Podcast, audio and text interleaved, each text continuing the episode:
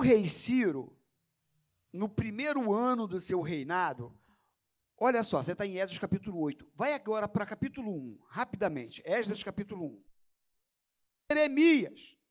Despertou o Senhor o espírito de Ciro, rei da Pérsia, o qual, o qual fez passar pregão por todo o seu reino, como também por escrito dizendo: Assim diz a boa palavra, tornando a trazer-vos para este lugar. Então Deus faz uma promessa através de Jeremias, dizendo que iria trazer o povo do cativeiro depois de 70 anos para o lugar, para Jerusalém, para o seu lugar de origem. E agora, através do rei Ciro, essa promessa está se cumprindo.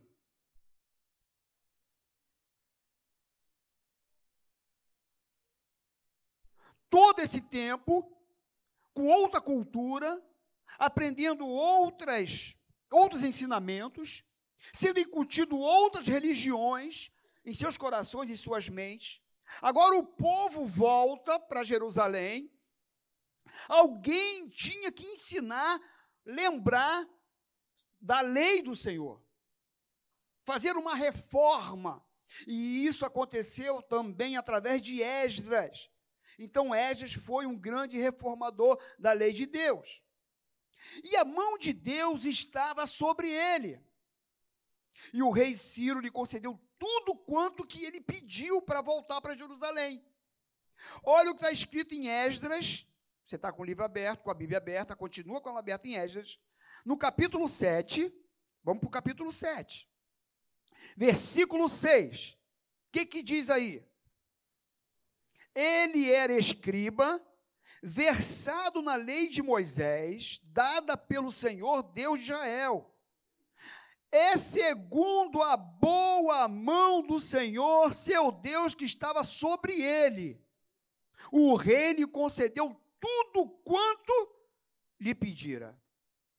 Então Deus abre a porta para Esdras voltar para Jerusalém e fazer aquilo que Deus tinha prometido através de Jeremias. Então, a primeira coisa que a gente entende, quando Deus te chama, Ele abre as portas. Ele dobra o coração do rei, se for necessário. De um rei pagão, se for necessário. De alguém poderoso, de alguém que muitas vezes nem conhece o teu Deus. Mas quando ele te chama para fazer algo, ele vai trazer tudo o que é necessário para você cumprir a obra dele. Amém? É assim que ele faz. Tem hora que tu olha assim e fala assim, mas como é que eu vou fazer? Não sei. Mas se ele chamou, em Adélia, ele vai fazer, Adélia. Ele vai te dar as ferramentas necessárias para você fazer. Então Esdras entendeu que Deus era com ele. E o texto em Esdras 7, 27 e 28, vamos lá para o 27 e 28, diz assim: Bendito seja o Senhor, Deus de nossos pais, que deste modo moveu o coração do rei para ornar a casa do Senhor, a qual está em Jerusalém. E que estendeu para mim, olha Esdras falando, e que estendeu para mim a sua misericórdia perante o rei, os seus conselheiros e todos os seus príncipes poderosos. Assim me animei segundo a boa mão do Senhor, meu Deus, sobre mim, e ajuntei de Israel alguns chefes para subirem comigo. Então Esdras, ele entendeu que Deus estava chamando e que a boa mão de Deus estava sobre ele. E quando ele entende isso, quando ele entende que é Deus o chamando, diz que ele se anima, que ele se coloca de pé.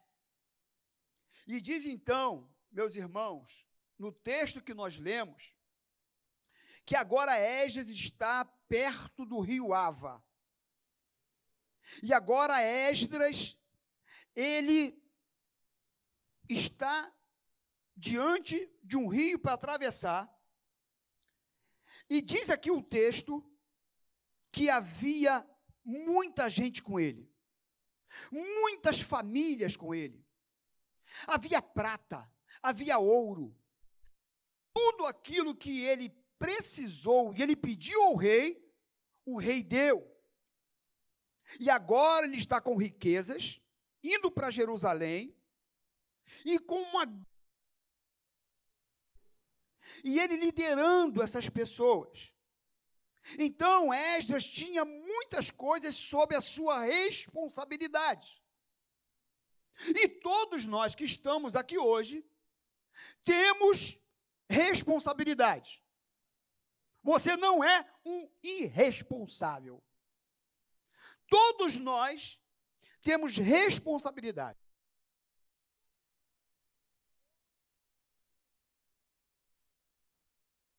Pessoas que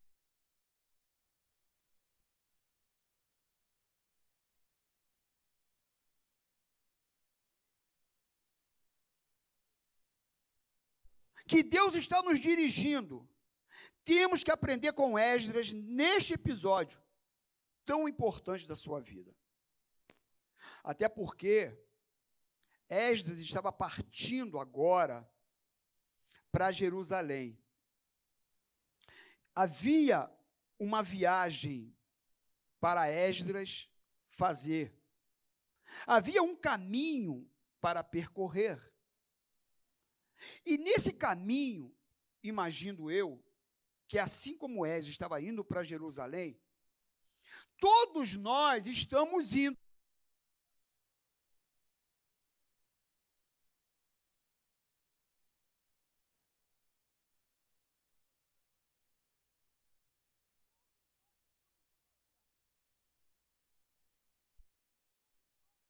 Caminhando para Nova Jerusalém. Glória a Deus. Estamos indo. Agora, essa viagem não é fácil. Não, não é porque Deus está conosco, não é porque Deus nos chamou que a viagem é fácil. Pelo contrário. E Esdras estava ali agora, diante do rio Ava, para atravessar aquele rio. E nesse texto aqui, nesses três versículos, nós queríamos extrair algumas coisas importantes para mim e para você na nossa viagem. A primeira coisa que a gente aprende com Esdras é que nós não podemos estar nessa viagem que nós estamos nela, não podemos fazer de qualquer jeito. Não podemos viajar de qualquer maneira. A viagem tem que ter planejamento. Aliás, a gente tem que aprender aqui com Esdras, porque o que, olha o versículo 21 que nós lemos. Olha o que, que ele diz. Então, apregoei ali o quê? Um jejum junto ao rio Ava.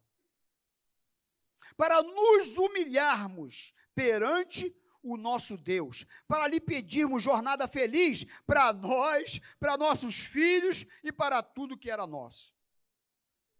Então Égia chega agora diante do rio Ava e ele apregou ali um jejum. Ele bota todo mundo para jejuar. Todos que estavam com Esdras, ele chamou para um jejum. Ele disse: Nós vamos jejuar e nos humilharmos perante o nosso Deus. Então, a primeira coisa nessa viagem, eu não posso viajar, eu não posso estar nessa viagem todos os dias, com experiências novas, com tantas responsabilidades, sem estar orando sem estar me humilhando diante do meu Deus. Aliás, Crônicas 7,14 diz assim: se o meu povo que se chama pelo meu nome se humilhar e orar e me buscar e se converter dos seus maus caminhos, então eu ouvirei dos céus, perdoarei os seus pecados e sararei a sua terra. Então, o que Esdras faz em primeiro lugar é botar todo mundo para orar. Que coisa linda! É botar todo mundo para. Estamos aqui, vamos atravessar o rio para começar a nossa viagem. Vamos jejuar todo mundo. Vamos começar a orar. e botou todo mundo para jejuar e para orar. Porque ele disse: ó, eu vou orar, vou jejuar, vou me humilhar, pedir graça a Deus, para pedir jornada feliz para nós, para nossos filhos.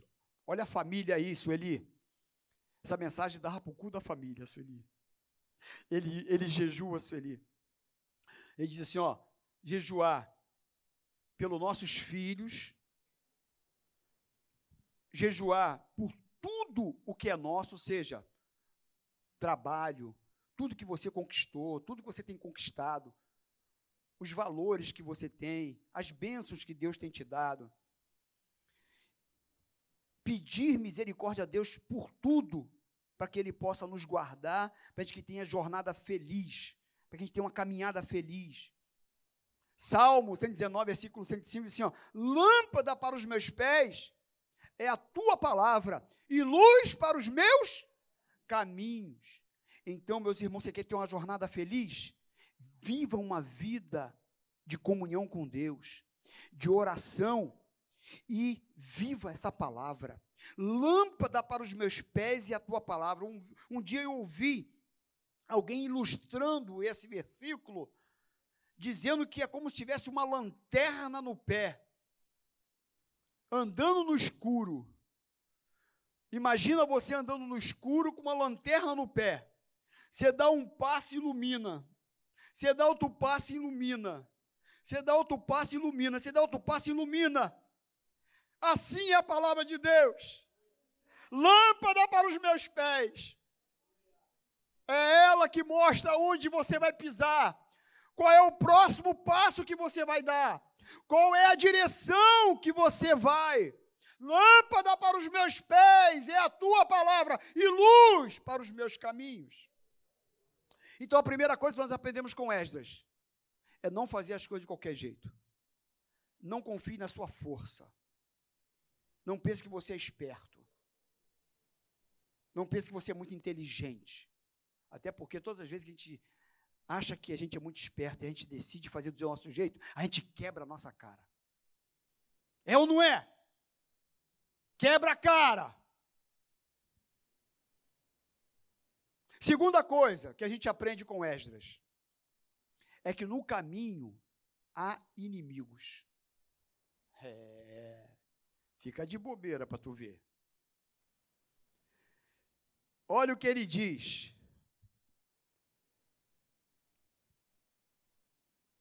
Versículo 22. Porque eu tive vergonha de pedir ao rei exército e cavaleiros para nos defenderem de quem? Do inimigo no caminho. Ele diz que não pediu ao rei dados para defender eles no caminho de quem? Aliás, defender do inimigo no caminho. Então, no nosso caminho, na nossa viagem, você pode ter certeza que você vai encontrar inimigos. Nós temos adversário.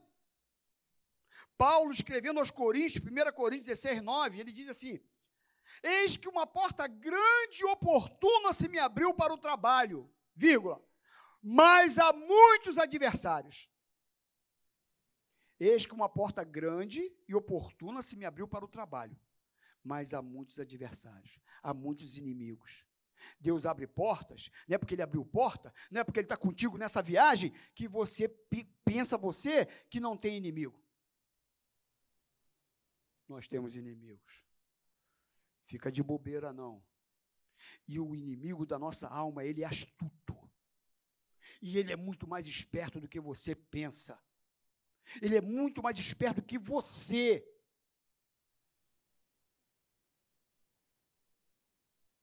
Tem, um, tem uma, uma ilustração que é bem interessante, vou contar. Numa cidade, teve uma greve dos lixeiros. Alguém lembra? Não, esquece.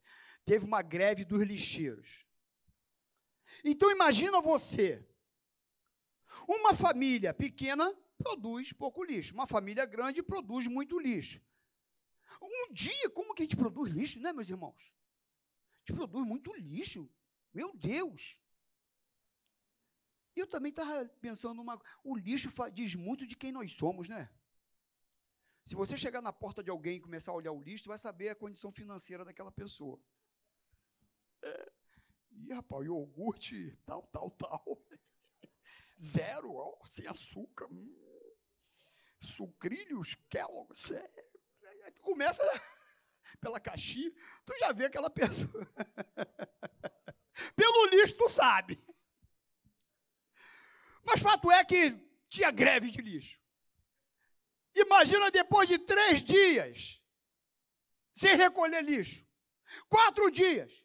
Uma semana sem recolher o lixo. Meu, e não podia botar no portão, não, tinha que ficar dentro de casa. Sabia? Mas aí um sujeito teve uma ideia. Ele tinha uma picape assim, igual do Edinaldo.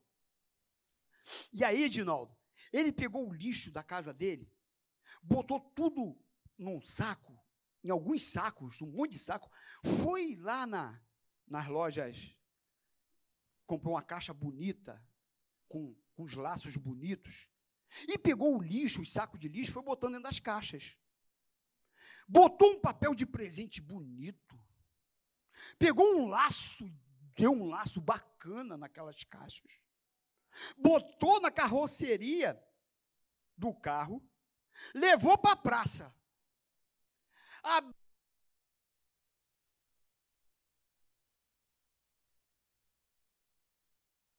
De longe. Aí veio dois camaradas. Aí vem andando. Ih,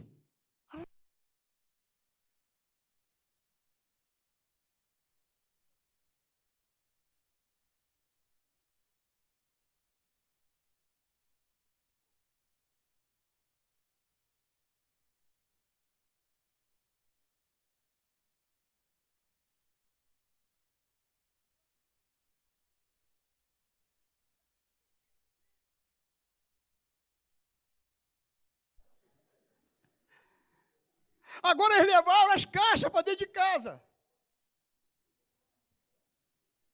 Você está rindo? Assim mesmo que o diabo faz comigo e com você.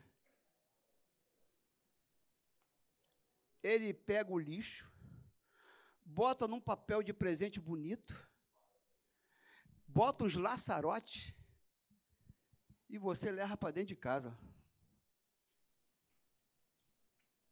Você enche a tua casa de lixo. E pensa que está se dando bem.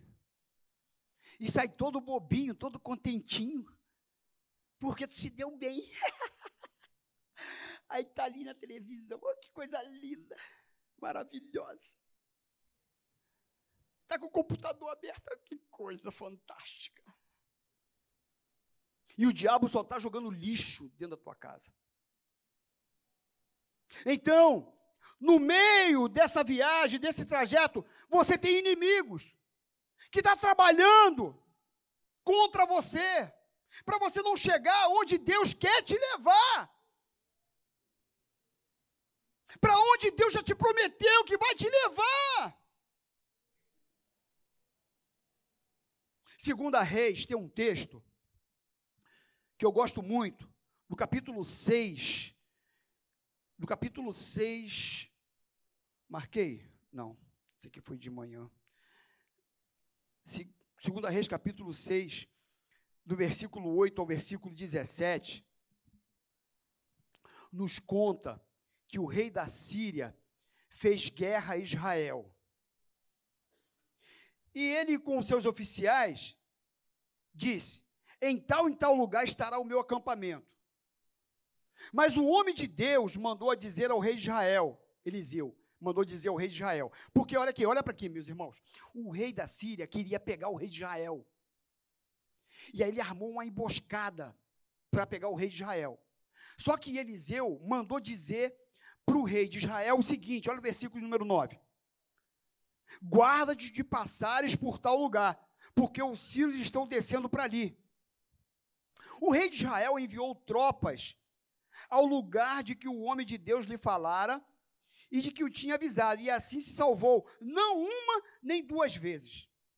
Então, tendo se turbado com esse incidente o coração do rei da Síria, chamou ele os seus servos, os seus soldados, e lhe disse: Não me farei saber quem dos nossos é pelo rei de Israel?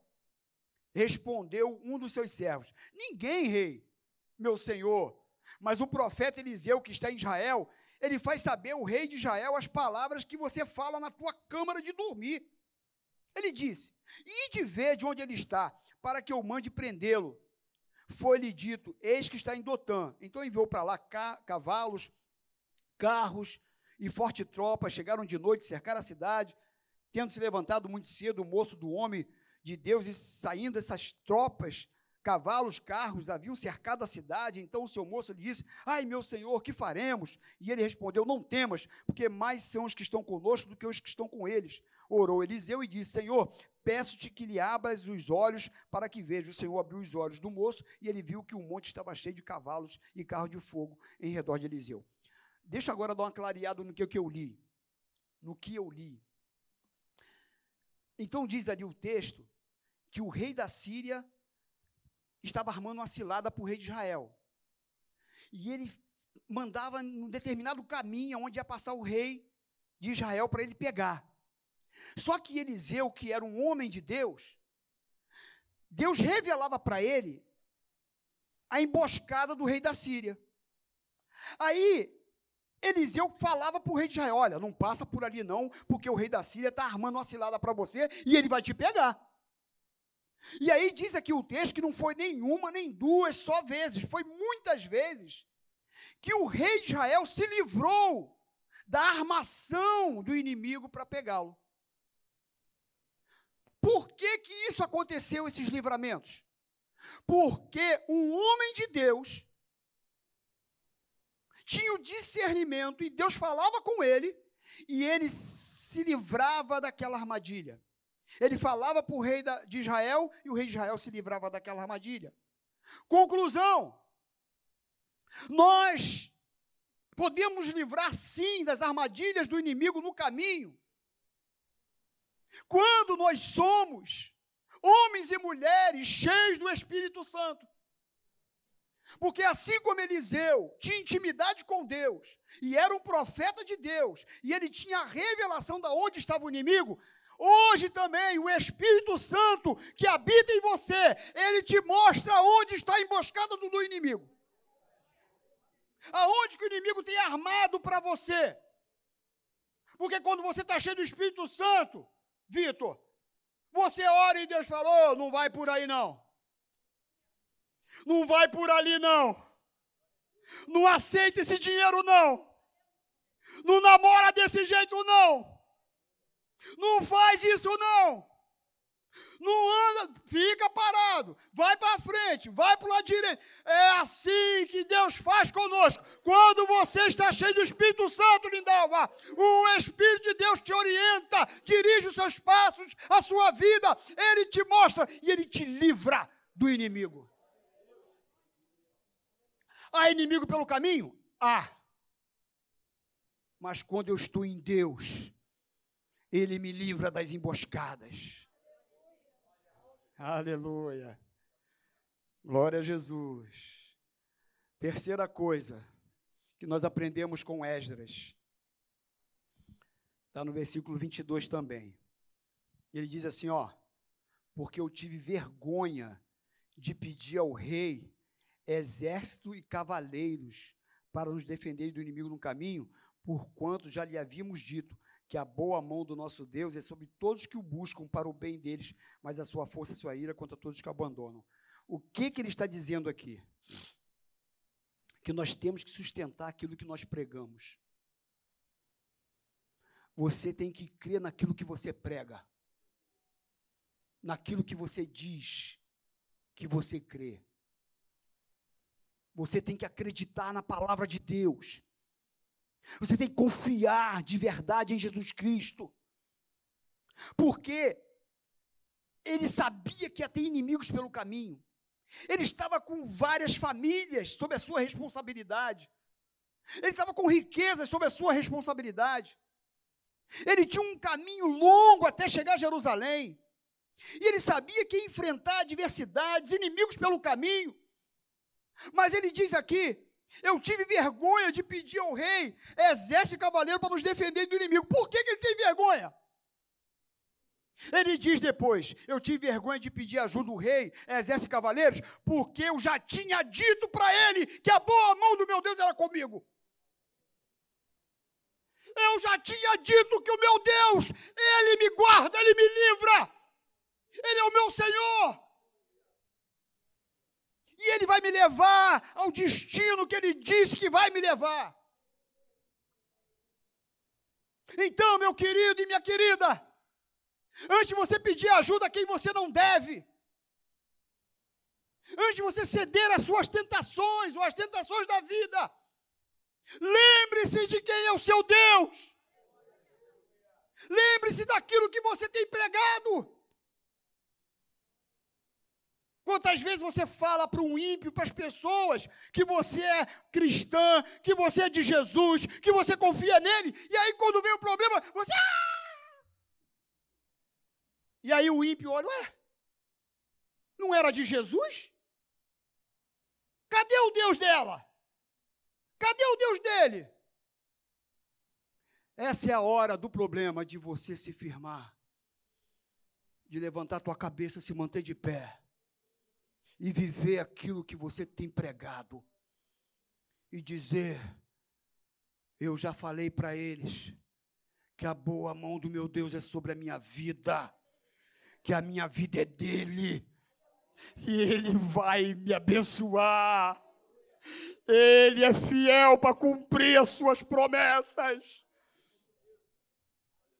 Jeremias 17, versículo 5 diz: Maldito é o homem que não confia no Senhor. Não. Bendito é o homem que confia no Senhor, cuja esperança está no Senhor. Jeremias, é, Jeremias Jeremias 17. Eu vou ler para a gente. Bacana. 5. 5. Assim diz o Senhor: Maldito o homem que confia no homem, que faz da carne mortal o seu braço e aparta o seu coração do Senhor.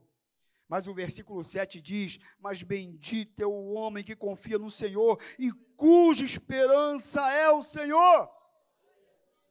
Eu não sei, talvez você chegou aqui hoje problema financeiro, problema de relacionamento, problema de saúde, diante de dificuldades enormes, vivendo problemas difíceis. Mas eu quero dizer uma coisa para você nessa noite. Não deixe o inimigo roubar sua fé. Porque Esdras podia ter chegado ali diante do rio Ava, olhar toda aquela gente que estava sob a sua responsabilidade, toda a riqueza que estava com ele, e falar assim: Poxa, eu vou pedir uma ajudinha para o rei. O rei é tão rico, tem soldados, tem cavaleiros. Ele já me deu um monte de coisa, se eu pedir isso, eu sei que ele vai me dar. Aí ele falou assim: não, não vou fazer isso não. Não vou fazer não, porque eu já disse que o general, que o, o general da batalha, é aquele que é o mais, mais valente de todos, está comigo, que a boa mão do meu Deus está comigo. E eu não vou pedir ajuda a ele nesse sentido, não, porque eu já falei para ele que o meu Deus vai me guardar nessa viagem. Por isso, não abra mão da sua família. Não abra mão da sua esposa. Não abra mão dos seus filhos. Não abra mão de Deus. Continue confiando e crendo nele. Ele é o Deus de milagres que nós cantamos aqui. Ele é o Deus que restaura. Ah, pastor, pastor não sabe como que esse caminho está difícil e como tem inimigo no meu caminho. Eu não sei, mas eu quero dizer para você que se Deus já te prometeu que Ele vai te levar até a Nova Jerusalém, Ele vai te levar.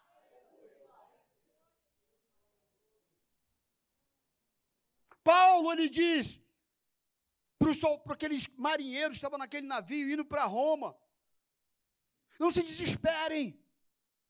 O navio já estava soltando as armações, ferro, as velas. Já não via sol nem estrela durante três dias. Tinha marinheiro já pulando o navio. E Paulo disse assim: Olha, não temas, Confie em Deus, porque o anjo do Senhor me apareceu hoje e ele me disse que ninguém desse navio vai, vai morrer. E todos nós vamos chegar à terra firme. Sabe o que aconteceu com o navio? Naufragou. Naufragou. Afundou. Mas ninguém morreu. Uns se agarraram em tábuas, outros em barris, mas todos chegaram na ilha de Malta. É assim que Deus faz. Tu cai da moto, tu cai de avião, tu, o avião cai, mas tu vai chegar. Tu chega, meu irmão, nem que seja agarrado num barril, tu chega. Em quarto, o que determina o cumprimento da promessa e a minha perseverança está amarrado um pouquinho disso que eu já falei aqui agora.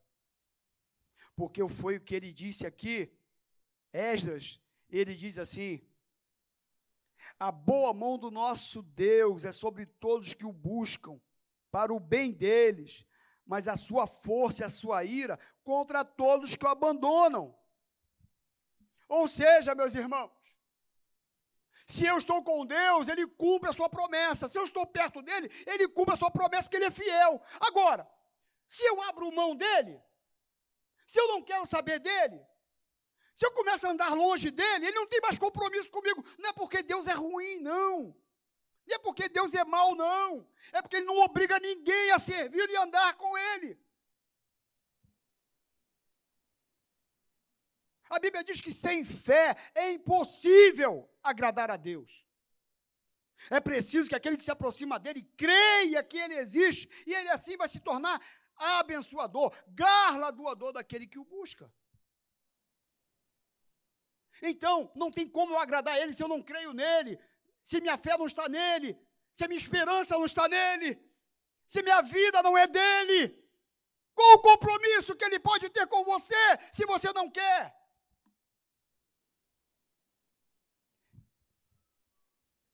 Hebreus, capítulo 12, assim, corramos com perseverança a carreira que nos está proposta olhamos firmemente para o Autor e Consumador da nossa fé.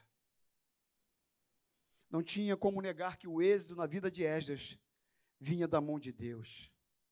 A boa mão do Senhor, se você olhar aqui no texto, acho que seis vezes, ó, Esdras 7, 6, ó, vamos rapidinho em alguns versículos, rapidinho, ó, Esdras 7, 6, diz assim, ó, ele era escriba versado na lei de Moisés, dada pelo Senhor Deus de Israel, segundo a, segundo a boa mão do Senhor, seu Deus, que estava sobre ele.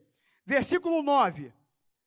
Pois no primeiro dia do primeiro mês partiu da, da Babilônia, e no primeiro dia do quinto mês chegou a Jerusalém, segundo a boa mão do seu Deus sobre ele. Versículo de número 28, vamos lá, 28 e que estendeu para mim a sua misericórdia perante o rei, os seus conselheiros e todos os seus príncipes poderosos. Assim me animei, segundo a boa mão do Senhor, meu Deus, sobre mim. E ajuntei de Israel alguns chefes para subirem comigo. Capítulo 8, versículo de número 18, diz assim: Trouxeram-nos segundo a boa mão de Deus sobre nós. Versículo de número 18 ah, acabei de ler agora. Versículo 22. É o texto que nós lemos. Porque eu tive vergonha de pedir ao rei, exército cavaleiro, para nos defenderem do inimigo no caminho, porquanto já lhe havíamos dito o quê? Que a boa mão do nosso Deus é sobre todos o que o buscam. Então, queridos, a boa mão do Senhor sobre a tua vida. A boa mão do Senhor é sobre você. Continue crendo. Continue confiando em Deus. Deus ele está disposto a lhe abençoar. A sua boa mão é contigo. E no versículo 23, para a gente caminhar aqui para o final, diz assim: Nós, pois, jejuamos e pedimos isto ao nosso Deus, e Ele nos atendeu. Nós, pois, jejuamos, pedimos isto ao nosso Deus, e ele nos atendeu. O nosso Deus nos atende. Ele ouve as nossas orações. no versículo 31, diz assim: olha o 31 do capítulo 8. 31 do capítulo 8. Partimos do rio Ava no dia 12 do primeiro mês, a fim de irmos para Jerusalém. E a boa mão do nosso Deus estava sobre nós, e livrou-nos das mãos dos inimigos e dos que nos armavam ciladas pelo caminho. E diz o versículo 32: Chegamos a Jerusalém, aleluia! Aleluia! Ele diz: jejuamos, oramos, e ele nos atendeu. E nós chegamos em Jerusalém. E meus irmãos, tenha uma vida com Deus. Busque Ele em primeiro lugar. Se humilhe diante dEle. Viaje com Ele. Peça discernimento a Ele. Porque mesmo que os inimigos apareçam pelo caminho, você vai chegar a Nova Jerusalém. Nós vamos chegar onde Deus disse que vai te levar. Porque ninguém pode impedir o agir de Deus. Ninguém, nada e ninguém pode impedir o agir de Deus na nossa vida. Por isso, entregue tudo a Ele. Entregue o teu caminho a Ele. Confie nele, e o mais ele fará. A perseverança é a forma transparente de mostrar que você crê naquilo que você prega. Eu vou repetir. A perseverança é a forma transparente de você mostrar que você crê naquilo que você prega. É quando você persevera na sua vida, é a hora que você está dizendo para Deus que você crê nele de verdade.